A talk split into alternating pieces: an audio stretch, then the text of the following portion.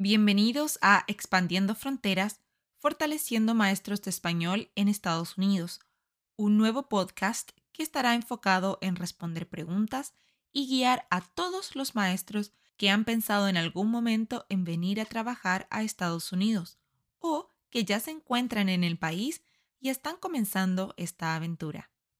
Mi nombre es Erika, soy maestra de inglés en Chile, pero llevo ocho años en Estados Unidos enseñando español. En otoño comenzará mi noveno año. Soy la persona detrás del Instagram, Facebook y TikTok Dual Language Oasis, en donde comparto ideas, recursos y anécdotas para mostrar un poco la realidad de la enseñanza fuera de Latinoamérica.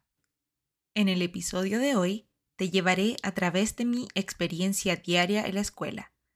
Dado que existen diversas perspectivas sobre la vida cotidiana de un maestro, he decidido invitar a diferentes personas para que compartan sus propias vivencias. Así que prepárate para una serie de episodios dedicado a explorar este fascinante tema. Hoy te llevaré a un viaje a través de un día típico en la vida de una maestra de quinto grado en una escuela elemental. A las 7 de la mañana comienza el día de trabajo. El trabajo de la mañana es una parte esencial de la rutina matutina. Durante este tiempo, los estudiantes tienen la oportunidad de trabajar de forma independiente en tareas pendientes, como repasar conceptos claves, completar trabajos incompletos y repasar tareas asignadas anteriormente. Esto fomenta la autonomía y la responsabilidad de los estudiantes al brindarles la libertad de gestionar su propio trabajo y tiempo, lo que les ayuda a desarrollar habilidades de organización y autodisciplina desde una edad temprana.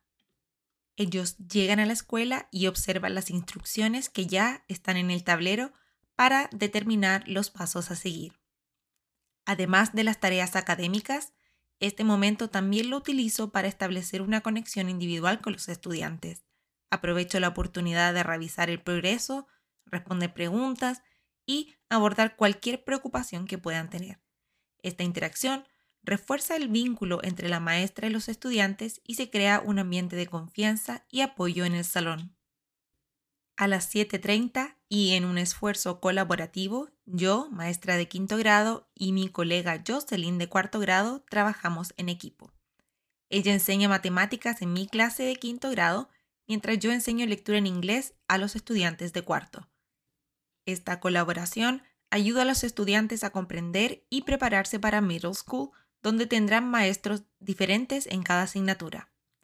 Cuando estoy con cuarto grado, tengo el apoyo de una maestra americana y trabajamos en equipo para proporcionar la mejor educación para los estudiantes. Este grupo de cuarto grado es grande, 29 niños. Por lo tanto, un trabajo en equipo es necesario para asegurar el éxito de la lección. A las 8.30 cada maestra regresa a su salón de clases y en mi caso me sumerjo completamente en la enseñanza del inglés y español para mis estudiantes de quinto grado. Estas lecciones están cuidadosamente diseñadas para estar interconectadas a través de temas y habilidades, lo que crea una experiencia educativa integrada y enriquecedora para mis alumnos. Iniciamos con una hora dedicada al idioma de inglés, seguida de otra hora dedicada al español. Próximamente implementaré sesiones de trabajo en grupos pequeños que me permitirán una atención más focalizada en las necesidades individuales de los estudiantes. A las 10.30 comienza el receso de los estudiantes. Este breve break permite a los niños recargar energías, socializar y disfrutar de un merecido descanso antes de sumergirse nuevamente en el trabajo. Pero después de la pausa, las actividades educativas continúan. Al volver, mi clase de quinto grado se traslada al aula de al lado para aprender sobre el mundo de las ciencias con una maestra americana. Mientras tanto, yo asumo la responsabilidad de enseñar matemática a la clase de mi colega americana. Y es mi primer año en quinto grado, por lo tanto he estado estudiando y aprendiendo con mis estudiantes estas nuevas habilidades matemáticas. El día anterior a la lección me siento, tomo notas, arreglo la presentación y me aseguro que los contenidos que enseñaré los domino y puedo hacer intervenciones a los estudiantes que lo necesitan. A las 12, cada clase vuelve a su salón y comienza la lección de estudios sociales. A pesar del tiempo limitado para esta materia, hago un esfuerzo por brindar lecciones valiosas y significativas en este campo. Los salones regulares tienen por lo menos 45 minutos, mientras que yo solo cuento con 30 o menos. Por lo tanto, el trabajo en general tengo que adaptarlo para lo que puedo hacer. A las 12.36, los estudiantes caminan a la cafetería, donde comen su almuerzo e inmediatamente al terminar los guío a sus clases especiales. Las clases especiales cambian todos los días.